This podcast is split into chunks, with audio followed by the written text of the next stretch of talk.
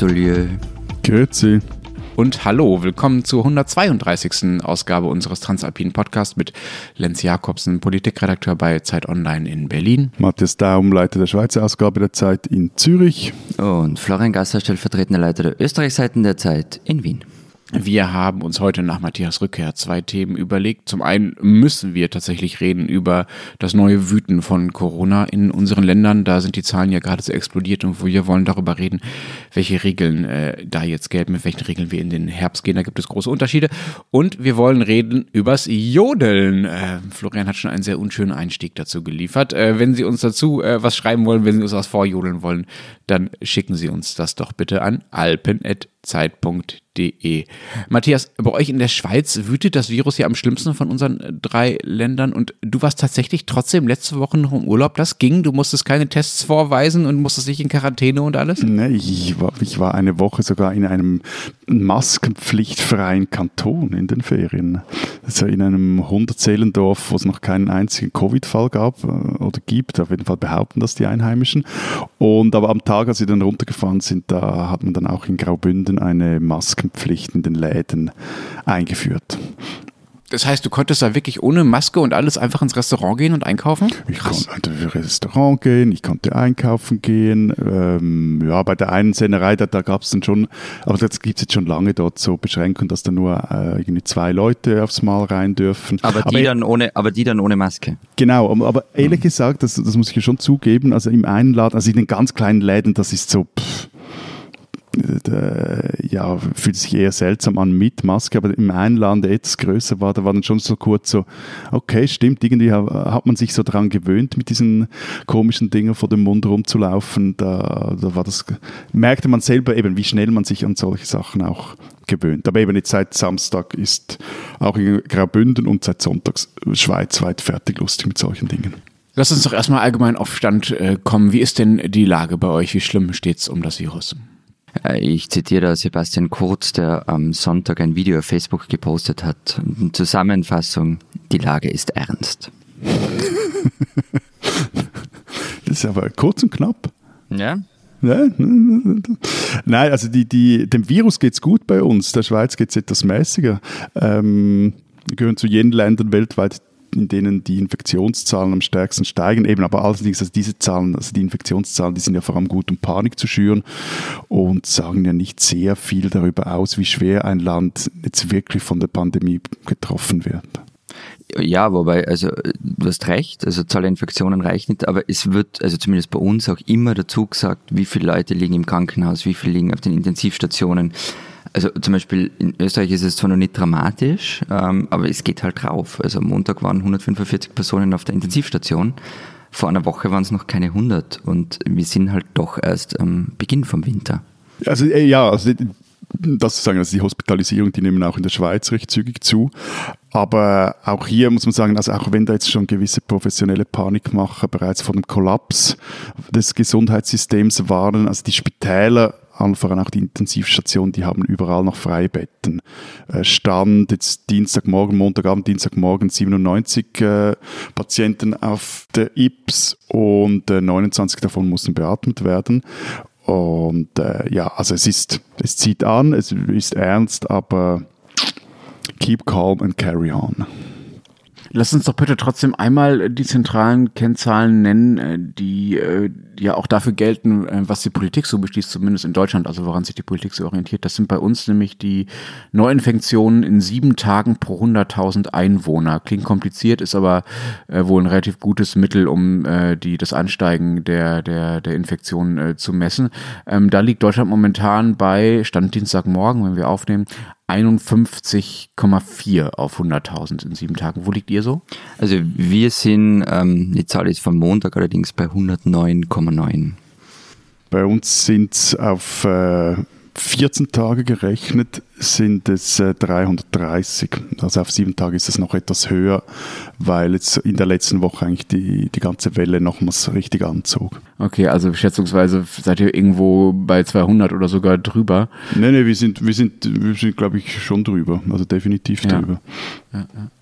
Ja, aber ganz ernsthaft, äh, also mir geht dieses hysterische Raunen ungeheuer auf den Sack. Also gerade von einigen meiner Berufs- oder unserer Berufskollegen.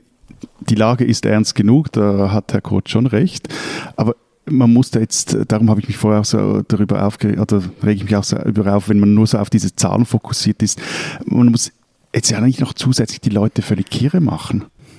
Darf ich mal eine These aufstellen? Bitte. Ähm, kann sein, dass äh, deine Wahrnehmung von Hysterie, Panikmache, Leute kirre machen davon kommt, dass du im Gegensatz zu den meisten Menschen einfach viel auf Twitter rumhängst. Weil, also bei uns ist es so, wenn ich auf Twitter schaue, dann ist alles eine Katastrophe. Und wenn ich dann aber äh, die Zeitungen lese, die Fernsehnachrichten schaue, Radionachrichten höre, dann ja, es wird ständig da, darüber berichtet, aber so, ich finde es jetzt nicht wahnsinnig aufgeregt oder ähm, dass irgendwie Hysterie verbreitet wird. Ähm, mag sein. Also ich, ich, will da einen gewissen Überkonsum meinerseits nicht äh, abstreiten. Ähm Nein, aber der, der, der, nee, aber der Punkt ist ja, dass heutzutage alles, was in dieser Zwitscherblase debattiert heutzutage. wird. Heutzutage der alte Mann spricht. Jetzt kommen die kulturpessimistischen zwei Minuten. Leg los, Matthias. Im 21. Jahrhundert, im noch jungen, nee, nicht mehr so jungen 21. Jahrhundert. Nee, aber was in dieser, Neuland. was in dieser Zwitscherblase debattiert wird, das, das schwappt ja eher früher als spät in die Old Media rüber. Und es sind ja dieselben Leute, das meine ich mehr, es sind dieselben Leute, die die Zeitungen füllen, die auf, auch auf Twitter äh, rumnervösen. Also zwei Beispiele. Das eine irgendwie äh, gestern gerade Montag titelte der Tagesanzeiger, dass ein Spital in Zürich, das heißt Triemli, das, das komme an seine Grenzen, das war der Titel. Und dann, wenn du aber den Text liest und, und die Zitate des zuständigen äh, Spitaltypen liest, dann, dann sagte der, ja, wir, ja, wir haben die, die Bettenzahl etwas erhöht, aber wir kommen über die Runden und über die Runden kommen und an, die Grenze, an der Grenze sein ist jetzt einfach mal nicht dasselbe. Ich frage mich, ist das jetzt noch Clickbait oder schon Panikmache oder dann ein anderes Beispiel, Schweizer Wochenende, Zeitung in der Schweiz, die, die hat am Samstag ein Interview mit Bundesrat Ueli Maurer auf dem Cover und äh, der SVP-Finanzminister sagt darin sinngemäß, Virus ist ernst, aber jetzt bitte keine Panik und nicht hysterisch werden. Okay, er ließ dann noch einen deplatzierten Covid-Grippe-Vergleich fallen, aber sonst gab er relativ vernünftige Statements von sich so. Und Darauf aber, da musste sich der Chefredakteur, der das Interview geführt hatte, von einem Berufskollegen, der notabene bei einem Medium arbeitet, das sich, die Rettung, das sich der Rettung der Demokratie verschrieben hat, äh, der musste sich von dem dann anhören, ich zitiere jetzt, wir sind in einer heftigen Notlage, es muss jetzt sofort das Ruder herumgerissen werden, Klammer, ein Journalist, der das twittert, kein äh, Politiker. Bundesrat Maurer redet von Hysterie und von Grippe. Das hat Trumpsche Züge. Auch wenn Trump abgewählt werden kann, Maurer nicht. Du, also das gerichtet an den anderen Chefredakteur, an den Chefredakteur, du setzt das auf den Titel, werden die AZ-Medien, dazu gehören, ähm, wobei die heißen gar nicht mehr so, die sind jetzt CH Media. Dazu gehört die Schweiz am Wochenende, wird, also quasi wird die Schweiz am Wochenende jetzt zu Fox News. So, okay, also du beschwerst dich nicht darüber, wie die Zeitung darüber berichtet, sondern wie auf Twitter darüber geschrieben wird. Nur so, um meinen Punkt nochmal zu machen. genau, und mein Punkt ist... Hören Sie hier, wie Matthias Daub Twitter-Beefs zwischen Schweizer Journalisten vorliest.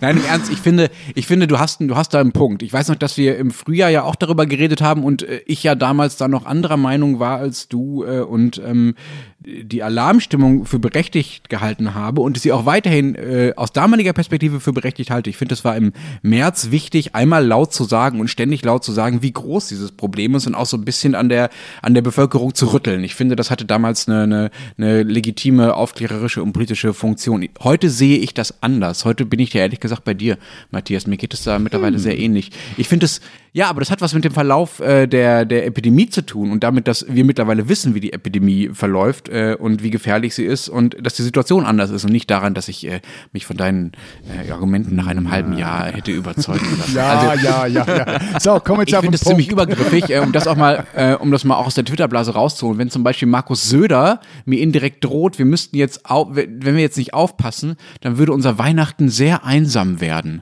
Das finde ich echt übel. Ich möchte nicht ein gemeinsames Weihnachten mit Markus Söder haben und ich finde, der soll einfach seinen Job machen und mir nicht mit irgendwelchen Drohszenarien kommen. Ich möchte nicht mehr, dass ständig mit mir gesprochen wird, als wäre ich so ein kleines Kind, äh, das gelobt oder bedroht oder motiviert werden muss. Ich kenne die Regeln, ich weiß, wie ich mich verhalten soll. Das ändert sich ab und zu mal. Ich interessiere mich für die Informationen. Aber ansonsten möchte ich, dass die Politik äh, halt endlich mal vernünftige Regeln aufstellt und mich ansonsten in Ruhe lässt, damit ich in Ruhe durch die Pandemie komme. Das ist nämlich nur anstrengend genug. Nur noch äh, kurz ein Ding, aber ich finde es sogar noch einen Unterschied. Also wenn Politiker äh, so diesen äh, pädagogischen Approach haben, diesen, diesen Drohfinger, finde ich sogar noch okayer, als wenn Journalisten da, da so kippen. Das, das finde ich total sind, irritierend. Ja, es gibt also Journalisten, die Teil der großen, äh, ja, man kann sie ja nicht Mobilmachung nennen, die der großen Immobilmachung quasi ja, ja. sind. Das äh, finde ich ist auch, ist auch nicht ihre Aufgabe. Das finde ich, das, das finde ich also so dann wie noch einen Schritt absurder, dass da auch so dieses, diese kritische Distanz und dieses mal hinterfragen, diese Skepsis und, und völlig einfach gibt es nicht mehr. Also das, äh, oder gibt es nicht mehr. Ja, bei gibt gewissen, es schon noch. Nein, gibt es so, noch. falsch. Bei gewissen gibt es nicht mehr und dort, wo es sie nicht mehr gibt, dort irritiert es mich so. Sorry. Äh, darf ich mal diese Medienblasendebatte da unterbrechen? Ähm, Lenz, wir haben vergangene Woche ja über eure Regeln gesprochen, die ich ja bis heute nicht verstanden habe. Also dieses Beherbergungsverbot, das es ja, glaube ich, nicht mehr gibt. Haben Sie denn jetzt bei euch vernünftige Regeln aufgestellt, die man irgendwie nachvollziehen kann? Ne, absolut nicht. Also äh, gutes Beispiel Beherbergungsverbot, du denkst, das gibt es nicht mehr. Doch, das gibt es noch. In manchen Bundesländern so. gibt es das. In manchen Bundesländern gibt es das mit Quarantäneregeln. In anderen Bundesländern gibt es das ohne Quarantäneregeln. In manchen Bundesländern wird es von Gerichten gekippt oder eingeschränkt. In anderen Bundesländern gilt es einfach hin weiter. Apropos Weihnachten und Söder, ich finde Beherbergungsverbot, das klingt für mich, seit ich das zum ersten Mal gehört habe, das klingt für mich so nach Weihnachtsgeschichte, so Krippe, Bethlehem. Nee, es klingt Esel. ein bisschen unkatholisch, aber. Ja, ja, aber es hat, hat so einen biblischen äh, Touch. Hm. Also hier ist das äh, große Gerangel, wie ihr an meinen Beschreibungen äh, merkt, äh, ausgebrochen, wer überhaupt äh, was entscheidet und wie die Regeln im Detail aussehen sollen. Man kann im Großen und Ganzen sagen, dass sie etwas schärfer geworden sind. Also es gibt ein paar weitere Einschränkungen dazu, wer sich wie öffentlich oder privat äh, versammeln darf. In manchen Regionen gibt es halt diese Beherbergungsverbote, in anderen nicht. In manchen Städten müssen die Kneipen ab 23 Uhr schließen, anderswo wiederum nicht. In Berlin gibt zum Beispiel, äh, gab es einen Eileintrag von elf Kneipenwirten, dass sie nicht schließen müssen. Dem wurde am Freitagabend stattgegeben. Das heißt, diese elf Kneipen dürfen aufmachen nachts, alle anderen nicht. Diese elf Kneipen dürfen aber weiterhin kein Alkohol ausschenken. Ja, das heißt, ab um 23 Uhr wird der Bierhahn zugedreht, wird der Zapfhahn zugedreht und du sitzt dann halt da ohne Alkohol. Kann man machen, ist aber glaube ich nicht das, was, was man in Berlin so vorhat, wenn man nachts weggeht. Am härtesten hat es jetzt übrigens ein Landkreis getroffen, der so ein Zufall gerade an euch grenzt, äh, lieber Florian, äh, Berchtesgaden, das Berchtesgadener Land. Schön, Dort liegt die Infiziertenzahl mittlerweile so hoch bei 221 nämlich, was übrigens, muss man mal sich mal vorstellen, ne, das ist ungefähr das, wo es äh, in der Schweiz äh, landesweit liegt. Bei uns ist das das absolute Krisengebiet. Ihr habt noch nicht mal überall Maskenpflicht. Okay, also 221 im Berchtesgadener Land, äh, da gelten jetzt quasi wieder die gleichen Regeln wie im Frühjahr auf dem Höhepunkt der Corona-Krise. Also Schulen und Kitas dicht, sind dicht bis auf die Notbetreuung und man darf nur noch aus dem Haus, wenn man einen triftigen Grund hat. Dazu gehört Arbeit, aber zum Beispiel auch mal spazieren gehen und frische Luft schnappen shoppen oder einkaufen. Äh, aber all das müsste bei euch ja eigentlich schon längst normal sein, oder? Wenn die Zahlen bei euch so hoch sind, müsstet ihr ja viel krassere und strengere Regeln haben mittlerweile. Also es ist ziemlich genau das passiert, was, was, ähm, was ich ja schon öfter gesagt habe, nach der Wien-Wahl wird es neue Regeln geben. Das ist jetzt ähm, auch am Montag ähm, wurden die verkündet. Und vorweg, bevor ihr mir dann nach Details fragt, ähm, es gibt noch keine Verordnung dazu, die kommt, ähm, soweit ich weiß, am Mittwoch. Ähm, das heißt, bis in die letzten Details weiß ich jetzt auch noch nicht Bescheid. Und ich weiß nicht, was bei der Pressekonferenz gesagt worden ist. Die, die, wird sicher wieder mal so kurz vor Mitternacht online gestellt, wie das ja bei euch so üblich ja, ja, ja. ist. naja, was was, so wie es bei uns üblich ist, war, dass es war diese Pressekonferenz am Montag, ich habe mir die angeschaut und so im Eismoment hat sich halt wieder keiner auskannt. Ein Beispiel, es wurde halt verkündet, im privaten Bereich dürfen sich sechs Personen indoor treffen, im freien zwölf. Bei Veranstaltungen, bei denen die Zahl ähm, der Teilnehmer drüber liegt, herrscht Mas Maskenpflicht, also draußen wie drinnen. Und jetzt war natürlich eine der ersten Nachfragen, weil das einfach nicht dazu gesagt worden ist, gilt es auch für die eigene Wohnung. Also nicht mehr als sechs Leute in der eigenen Wohnung. Die Antwort von Sebastian Kurz, nein, also man soll sich zwar dran halten, aber die Polizei kann und darf das nicht kontrollieren und strafen, wobei halt die meisten Infektionen im privaten Bereich passieren. Und statt der Maske darf man aber auch eines dieser lächerlichen Gesichtsvisiere bei euch tragen oder dieses Plastik. Ja, darf man das bei euch nicht, oder? Also gilt das bei euch nicht als Maske? Das gilt bei uns nicht, nee. Okay, ja, das ist bei uns noch erlaubt. Das ist überraschenderweise eigentlich, weil die ja ähm, an sich irgendwie nichts bringen sollen. Angeblich wartet man dann noch eine Studie ab. Ich gehe mal davon aus, dass das Zeug wegkommt. Und gibt es eine Sperrstunde bei euch? Darf man bei euch nachts noch in die Kneipen? Abends noch? Nö, da sind wir jetzt beim Föderalismus angelangt. Ähm, da hat man sich offenbar mit den Ländern nicht geeinigt. Es gibt in manchen Bundesländern eine Sperrstunde auf 22 Uhr, in anderen nicht. Ja, auch so ein Fleckenteppich. Dafür hat ja der Chef des österreichischen Rotes, Roten Kreuzes einen äh, ziemlich tollen äh, Vorschlag gemacht, um den äh, Wintertourismus zu retten, natürlich. Ja, ja, das war bitter. Also ist, man muss ein paar Sachen machen. Also erstens, es war kein richtiger Vorschlag, sondern es war so ein internes Papier aus dem Krisenstab, das halt rausgespielt worden ist. Da standen auch vernünftige Dinge drinnen, wie ich finde. Also ähm, vernünftig, aber sagen wir mal Dinge, über die man diskutieren kann. Äh, Maskenpflicht in den höheren Jahrgängen, an äh, Schulen, an, für Lehrpersonen, Universitäten und Unternehmen, also überall dort, wo mehr als eine Person im Raum ist. Er verlangt dort auch eine Digitalisierung der Corona-Hotline, die künftig über Homepage funktionieren soll, weil es gibt bei uns so eine, eine Hotline, wo man anruft. Da gibt es auch Geschichten von Leuten, die da stundenlang in der Warteschleife hängen. Also das soll digitalisiert werden und vieles andere mehr. Warum du das mitbekommen hast auch und Matthias garantiert auch, ähm, war... War bestimmt bei Twitter. ja, ganz sicher. Oh Mann. Also eine Woche, so, der- eine der- der- Woche weg, dann wieder zurück und der Ruf ist da. Genau, also sein Vorschlag war, dass symptomatische Personen sollen ähm, einen Schnelltest machen und der Diagnose innerhalb von 24 Stunden erhalten. Und diese K1-Kontaktpersonen, heißt das bei euch auch so? Nein, aber das finde ich einen wirklich super Namen. Also das sind die Leute, die direkten Kontakt mit einem positiv Getesteten hatten. Ähm, äh, und also K1-Kontaktpersonen, die keine Symptome haben und keiner Risikogruppe angehören, sollen nicht mehr automatisch getestet werden, sondern zuerst einmal in Quarantäne gehen. Und ein Nebeneffekt davon wäre natürlich, dass die Infektionsrate für Österreich sinkt. Also dieses auf 100.000, wo wir vorher drüber geredet haben. Und Du meinst, weil die sozusagen krank sind, ohne dass sie positiv getestet Genau. werden und deshalb nicht in die Statistik sie sind ja nicht krank, sie sind infiziert. Also das ähm, Ja, Entschuldigung. Genau, und ähm, das hätte halt den Nebeneffekt, ähm, dass es für den Wintertourismus super wäre, weil man halt von diesen vermaledeiten Risikolisten etwa in Deutschland verschwinden würde. Moment, und äh, diesen Tourismusgrund, also das, der hat ja die Motivation, äh, offen, offenbar diese Zahlen zu senken, damit die Touristen weiterkommen können, hat der Chef des Roten Kreuzes, also nicht irgendein Tourismusfunktionär, in seinem Papier reingeschrieben, also das hat er sich getraut, irgendwo aufzuschreiben. Ich finde das echt bemerkenswert und ich unterschätze echt offenbar immer noch, äh, wie sehr die Verteidigung der Urlaubsindustrie euch Österreicher mit Blut liegt, egal was ihr so beruflich ja, macht. das stand so drinnen. Ähm, man muss äh, ehrlicherweise dazu sagen, dass das Ding eben für den Krisenstab gedacht war. Und er war dann auch gestern im Fernsehen am Abend und hat sich auch für die undiplomatische Ausdrucksweise entschuldigt. Aber, aber, Entschuldigung, bis zu einem gewissen Grad hat er ja recht. Also ich meine, klar, die, die, die Fälle jetzt bei, also jetzt nehmen wir zum Beispiel jetzt Österreich und die Schweiz, also die, die Fallzahlen bei uns und bei euch unterscheiden sich jetzt so mäßig. Von dem her sind ja auch diese ganzen Liste, Risikoländerlisten, wer jetzt noch ein- und ausreisen darf, zurzeit ist das ja ein völliger Witz. Also bei uns musst du teilweise in Quarantäne, wenn du aus Ländern kommst, wo es niedrigere Zahlen gibt wie in der Schweiz selber. Also das ist äh, von dem her Ja, ja, so äh, gaga finde ich das alles Nein, es nicht. ist nicht stimmt. Und dazu gaga. kommt Es noch- ist halt dieses Argument, dieses Argument mit Tourismus war halt das, was alle so aufgeregt hat. Genau. Ja. Dazu kommt noch, das gilt in ähnlicher Weise bei uns auch. Also bei uns äh, müssen die, äh, die bei euch K1-Personen heißen, die müssen bei uns auch vor allem erstmal in Quarantäne und dann werden sie halt irgendwann in der Regel erst am Ende der Quarantäne getestet, weil es ja auch keinen Sinn macht, am Anfang zu testen. Dann fällt der Test negativ aus, aber sie sind ja zum Beispiel auch oft in Quarantäne mit positiv getesteten, also mit Leuten, die das Virus schon haben, äh, weil sie zum Beispiel mit denen äh, einer, zu einer Familie gehören und dann stecken sie sich halt kurz danach an, da muss man wieder testen. Also insofern macht es schon Sinn, auf jeden Fall erstmal die Quarantäne zu machen. Aber das Tourismusargument ist natürlich ein bisschen skurril. Ja gut, aber immerhin, er hat halt das Kind beim Namen genannt. Ey, zumindest ehrlich. Also bei, bei uns, nur um, um deine ganz vorhergehende Frage zurückzukommen, Lenz, also bei uns ist es so, ähm, dass jetzt auch eine, eine Maskenpflicht gilt. Also das ist äh, im ganzen Land jetzt, weil am Sonntagmittag hat der, der Bundesrat das Zepter teilweise wieder übernommen. Vorher hatten eigentlich vor allem die Kantone das Sagen, aber die waren... Äh, what?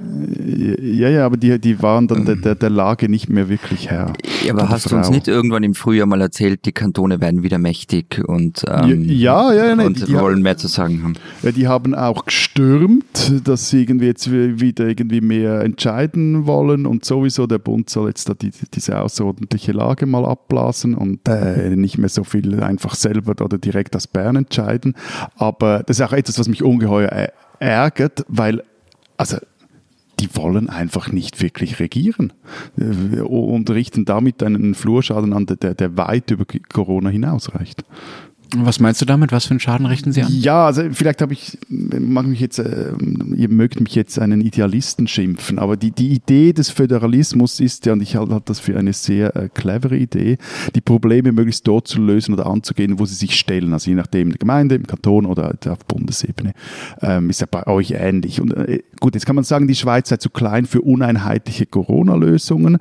Ähm, das stimmt bis zu einem gewissen Grad, aber nicht absolut. Also eben jetzt in einem kleinen Bergdorf, wo ich jetzt in Urlaub war, da ist jetzt die Ansteckungsgefahr nun mal eine völlig andere als in der Zürcher S-Bahn. Und dass es da unterschiedliche Lösungen gibt, das liegt für mich eigentlich auf der Hand. Und äh, nein, meines Erachtens ist das auch nicht, das war jetzt immer so ein Argument, ah, die Leute kommen nicht mehr draus, was wo gilt etc. Also ehrlich gesagt, so kompliziert ist das nicht. Also gerade mit Maskenpflicht, mir, vielleicht bin ich jetzt halt einfach auch etwas äh, man mag ich etwas deppert schimpfen, aber mir kommt meistens in den Sinn, dass ich dann die Maske anziehen muss, wenn ich vor dem Laden stehe und irgendwo hat es noch wieder ein Schild oder irgendein Plakat, das mich daran erinnert. So. Und ähm, der Punkt war halt einfach, dass es in der Schweiz für viele Kantone vor allem mal darum ging, möglichst lange, möglichst wenige Dinge einzuschränken, bis ihnen halt äh, eben das Corona-Zeug um die Ohren flog. Also bestes Beispiel ist ja der Kanton Schweiz. Ist das endlich, endlich, endlich diese schöne Geschichte mit dem Jodlerfest? Können wir jetzt endlich darüber reden, bitte? Holdereio. Ne, es war ein Jodel-Musical Jodel auf immer und ewig. Also die, die standen in der Mehrzirkale Mythenforum in der Schweiz, da stand der Jodelchöre auf der Bühne und dummerweise war da jemand im Ensemble Corona positiv und hat das super gespreadet durch den ganzen Saal. Gleichzeitig kam dann im Kanton das Spital an den Anschlag. Ob das direkt damit zusammenhängt, äh, ist nicht ganz klar. Und die veröffentlichten dann äh, ohne Scherz auf YouTube einen Appell an die Bevölkerung, man solle sich bitte irgendwie des Ernstes der Lage bewusst sein und setzen somit dann die Regierung unter Druck. Die reagierte dann auch, allerdings mit einer, Zitat, differenzierten Maskenpflicht. Das heißt nur über die Nase, aber nicht über den Mund oder was? Ehrlich gesagt, ich erspare auch die Details. Es ist irgendwie kompliziert und sowieso, also eben obsolet, weil jetzt hat der, der Bund übernommen. Ähm, also eben zumindest, wenn es so um, um äh, Masken geht. So.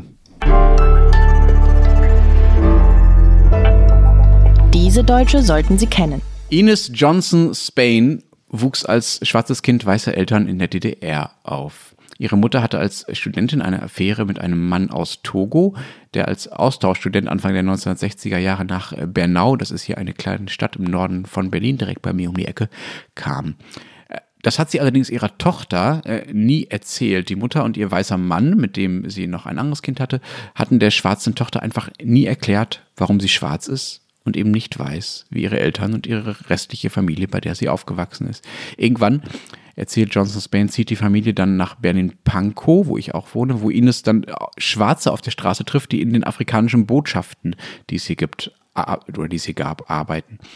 Und wie diese sie fragen, woher sie käme und das Kind die Frage nicht kapiert und deshalb irgendwann die Straßenseite wechselt, um dem Stress des Unverstandenseins aus dem Weg zu gehen, obwohl das Mädchen spürt, dass äh, diese Menschen etwas wissen könnten, das ihr eigentlich sehr helfen würde. All das erzählt Ines Johnson Spain in ihrem Dokumentarfilm Becoming Black, der gerade in der ZDF-Mediathek zu sehen ist. Die Kamera begleitet sie nicht nur zu ihrem Verwandten nach Benin, sondern auch zu ihrem Stiefvater, ihrem weißen Deutschen, mit dem sie darüber redet, wie es war, als Außenseiterin in der Familie und als Außenseiterin in der Gesellschaft aufzuwachsen.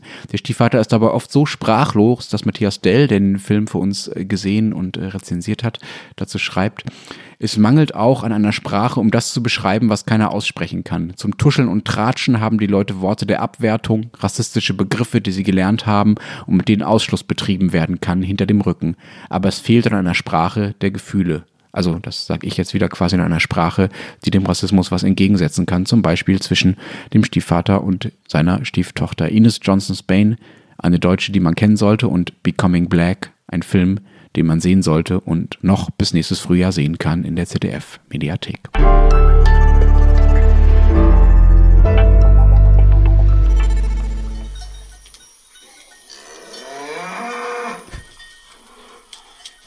die Schalks von der Höhe.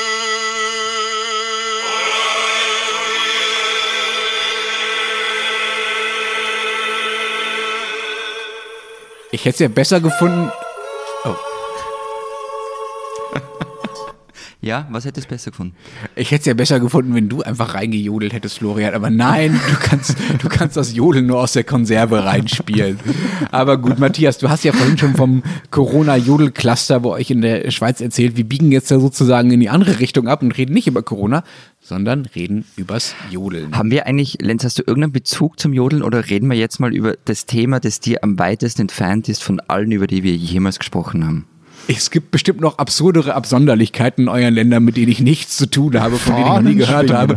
Aber das Jodeln ist tatsächlich schon ziemlich weit oben auf der Liste. Wie sieht's denn aus bei euch? Könnt ihr jodeln? Ist das etwas, was einem so mitgegeben wird in euren Ländern, in die Wiege? Du warst doch gerade in den Bergen, Matthias. Hast du dich ein bisschen frei gejodelt? Ich könnte dir viel über die neuesten New Holland Traktoren erzählen, aber nein, Jodeln habe ich dort niemanden gehört. Da musst, und sowieso, du musst, bei diesem Thema musst du den Tiroler fragen. Das ist sein Bericht. Ah, ich kann es nur auch nicht. Also wirklich überhaupt nicht. Ähm, das Problem ist aber dieses, da musst du den Tiroler fragen, wenn es um Jodeln geht, das passiert mir öfter.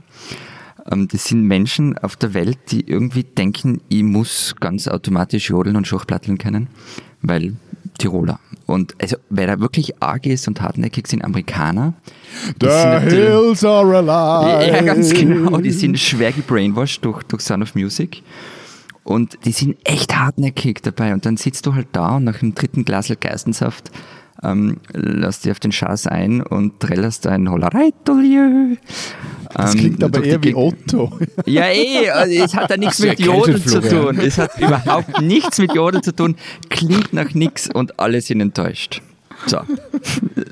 So Der viel zum Lenz, Jodeln. Lenz ist jetzt auch enttäuscht. Ja, eben, der Lenz ist auch enttäuscht. Ja, total. Vor allen Dingen, vor allen Dingen weil ich, weil ich ja wirklich äh, mit guten Gründen davon ausgegangen bin, dass das eine sehr äh, typisch Tiroler Sache ist. Da steht ja sogar in irgendeinem Lexikon, dass, äh, ihr, dass das Jodeln und ihr, dass ihr quasi verwachsen seid. Ja, das stimmt. Also ob es stimmt, weiß ich nicht. Ähm, es, es wird immer erzählt. Also ich habe es auch vor der Sendung noch kurz gegoogelt in der 5-Minuten-Recherche für diese Folge, weil ich einmal wieder davon gehört habe. Angeblich ist es so, dass im Duden oder in irgendeinem anderen Lexikon um 1900 rum neben Tiroler stand ein kleinwüchsiges, hinterlistiges Bike-Volk in Lederhosen, das sich jodelnd verständigt. Eventuell nur Legende, aber ich will es glauben, weil es ist super. Ja, also vier, vier, vier von zwei Charaktermerkmalen. Aber ist da nicht ein Stück Wahrheit darin, dahinter? Also wenn wir mal versuchen, ernsthaft darüber zu reden, wo das Jodeln so herkommt und welche Funktion es erfüllt, dass äh, Jodeln dazu da war, sich dann im Alpenraum so ein bisschen über die Berge, über die Täler hinweg vom Berg zu Berg zu verständeln. Da, dafür muss man halt ein bisschen lauter werden. Und laut ist Jodeln ja auf jeden Fall. Ja, laut ist auf jeden Fall. Ähm, es stimmt und es stimmt da wieder nicht, was du sagst. Also was es, was Jodel nie war, nämlich, es war nie eigene Sprache. Also du hast irgendwie nicht jodelnd am anderen, zum anderen Berghang rübergerufen, du Servus, wie geht's da? Und der andere jodelt zurück, ja, ganz gut, die Hüfte tut mir weh, die Kuh ist ein bisschen ist abgehaut, ich habe sie noch nicht gefunden. Also das war's nicht. es, es war halt mehr so, so ähm, ein Forum, um, um auf die eigene Anwesenheit aufmerksam zu machen. So aller Hochts zu, ich bin jetzt da. Ja, das ist auch das, was ich äh, in meiner 5-Minuten-Recherche äh, rausgefunden habe, dass äh, Jodeln unter anderem dazu gedient hat, zum Beispiel mit Rufen das Vieh zusammenzutreiben Ja, genau. oder sich beim Holzfällen im Wald zu verständigen, damit der Angel nicht vom runter vom umfallenden Baum erschlagen wird. Da muss es halt schnell und laut gehen. Also eher so eine Art Arbeitskommando eigentlich und nichts Romantisches. Wobei ich ja den, diesen Des Definitionsteil von Jobel am meisten mag, den ich im historischen Lexikon der Schweiz gefunden habe. Zitat, nicht sinngebundene Vokal-Konsonant-Verbindungen. Also das klingt eigentlich schon fast nach Dada. Ja, wo, wobei Jodeln ist echt schwierig. Ja, Dada Also- ist auch eine Kunst. ja, Also, also- absolut. Nein, nein, das haben Also- wir ja geklärt, dass es eine Kunst ist. Aber das Jodeln, also das muss echt am Kasten haben und das muss richtig geübt werden. Und ich, ich habe mal erlebt, wie sich so mehrere Jodelgruppen ähm, für einen Auftritt vorbereitet und aufgewärmt haben. Und das ist schon hohe Kunst, was die da betreiben, wenn sie es richtig machen. Also ich will ja nichts sagen, aber Dada muss auch geübt werden, falls ihr euch an meinen Auftritt von vor zwei Wochen erinnert. Also Absolut. so aus dem Nichts kam das jetzt auch nichts. Und ich finde Jodeln als Dada der Berge äh, schon recht überzeugend. äh, ist es irgendwie verbrieft, dass das Jodeln von euch kommt? Oder äh, wie lange gibt's das schon? Ist das ein Ding aus dem Mittelalter oder hat man das so zur Jahrhundertwende erfunden? Wie lange jodelt ihr schon vor euch hin? Und da streiten sich die Gelehrten. Ja, wobei leider steht ja auch bei uns im äh, vorhin erwähnten historischen Lexikon, dass um 1796 der der deutsche Schauspieler und Sänger Emanuel Schikaneder als einer der ersten das Wort Jodeln im Zusammenhang mit, und jetzt wird es wirklich hart für uns, mit herumziehenden, singenden Tirolern erwähnt yes.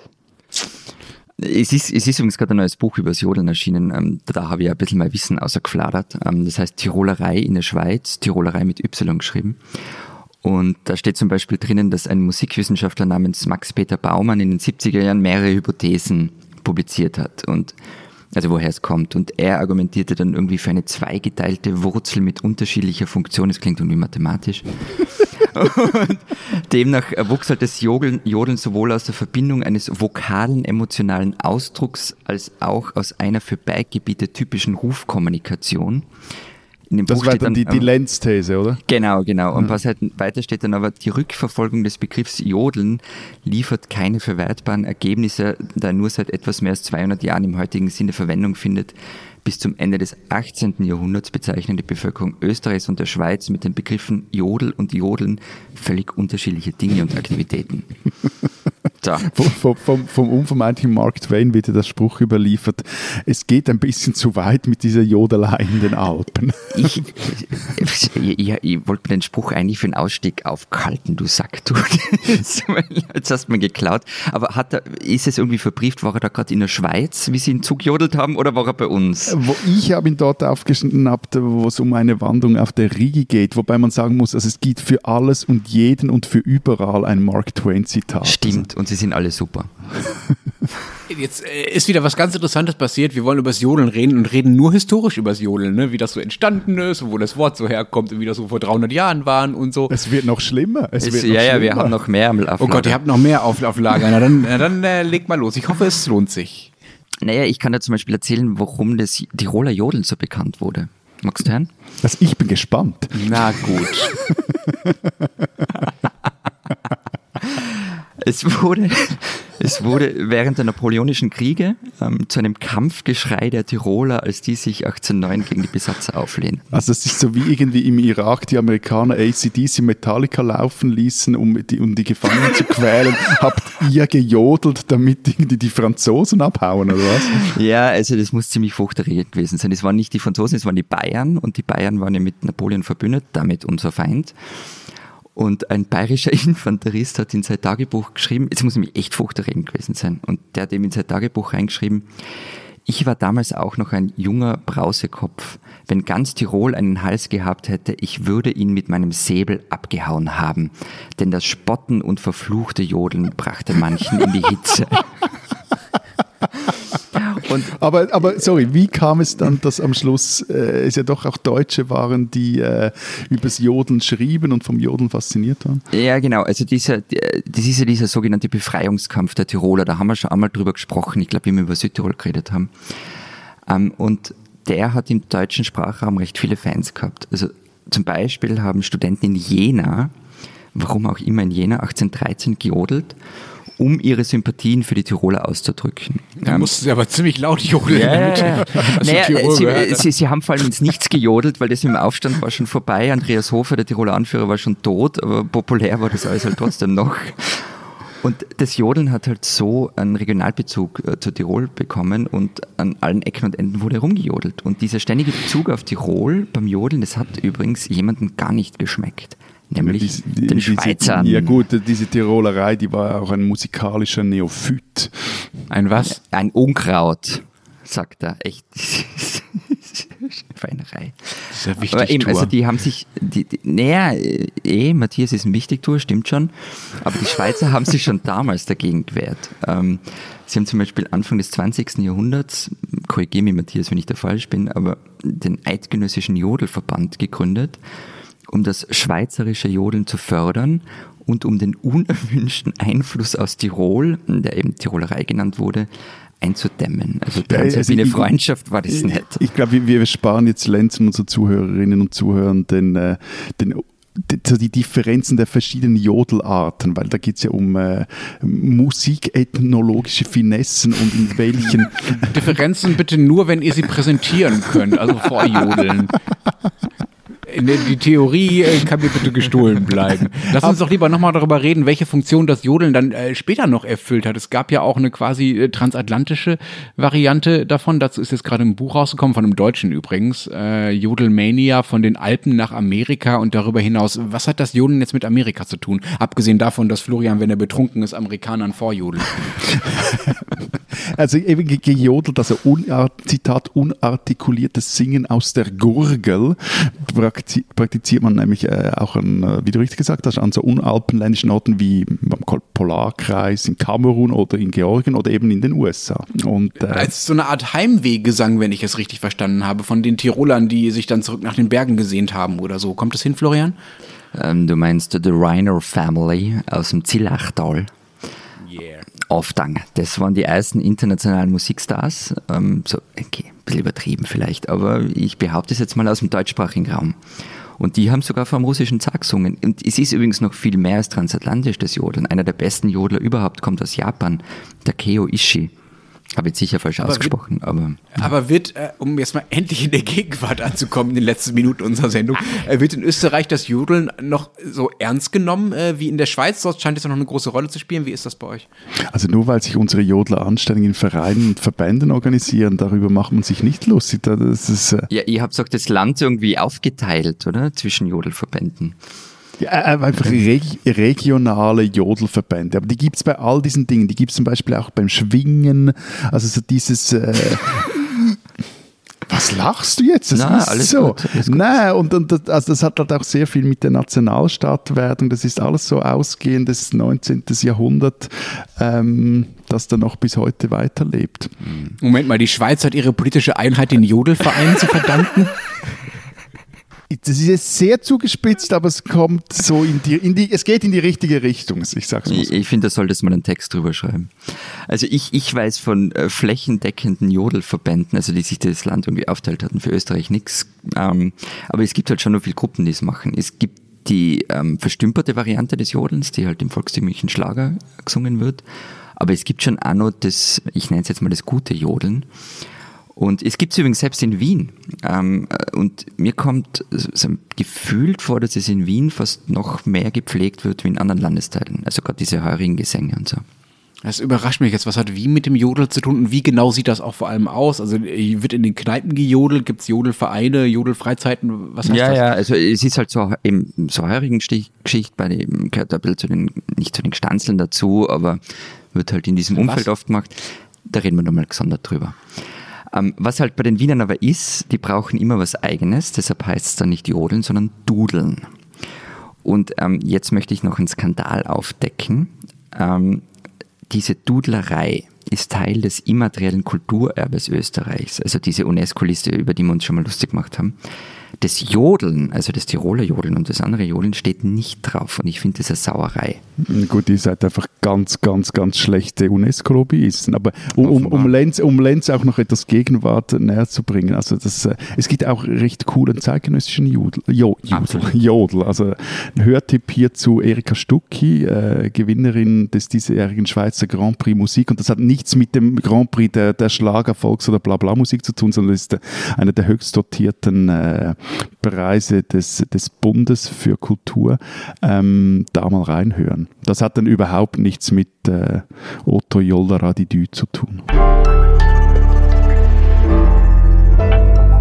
Die spinnen, die Deutschen. Liebe Berlinerinnen und Berliner, wir wissen, dass ihr viel von eurem ausschweifenden Nachtleben haltet. Ähm, ist die Darkrooms im Berghain und was weiß ich was alles. Und wir verstehen auch, dass ihr das in Corona-Zeiten irgendwie ersetzen wollt. Es gibt also eine Sache, also irgendwann geht es halt zu weit. Es ist nämlich Folgendes passiert. Der deutsche Zoll hat ein Paket beschlagnahmt, das aus den USA auf dem Weg nach Berlin war. Darin war eine Atemschutzmaske. Bisschen grob, bisschen groß, mit dicken Haken dran, vor allem aber aus echtem Krokodilleder.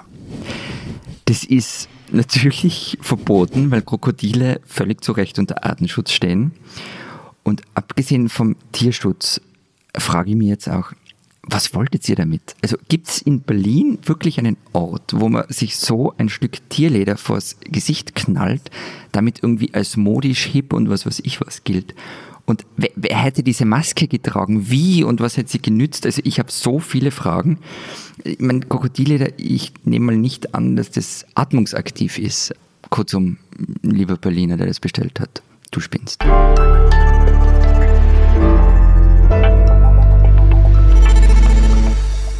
Das war es diese Woche bei unserem Transalpinen Podcast. Wenn Sie wissen wollen, was in Österreich und der Schweiz sonst noch so los ist, wie es dort weitergeht mit den Corona-Zahlen und was neben Corona sonst noch so passiert, lesen Sie Zeit Österreich, Zeit Schweiz, gedruckt oder digital. Was habt ihr reingeschrieben?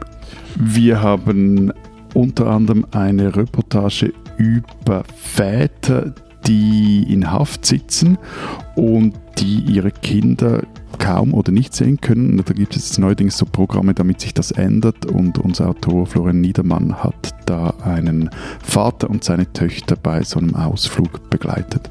Und bei uns gibt es eine Geschichte oder ein Porträt über Florian Eigner, ein Quantenphysiker und Autor, ähm, der sich seit vielen Jahren dem Kampf gegen Esoterik, Humbug und sonstigem Unsinn verschrieben hat und der jetzt natürlich gerade Hochkonjunktur hat der schon auch mal ähm, mit Klavier auf der Bühne sitzt und darüber singt, dass er sich beim Yoga die Aura verstaucht hat. Und Christina Pausackel hat ihn getroffen. Und wenn Sie wissen wollen, was in Deutschland so los ist, lesen Sie den Rest der gedruckten oder digitalen Zeit oder natürlich Zeit Online. Das war's von dieser Woche. Wir hören uns nächste Woche wieder. Bis dahin sagen wir. Vielen Dank. Adieu. Und tschüss.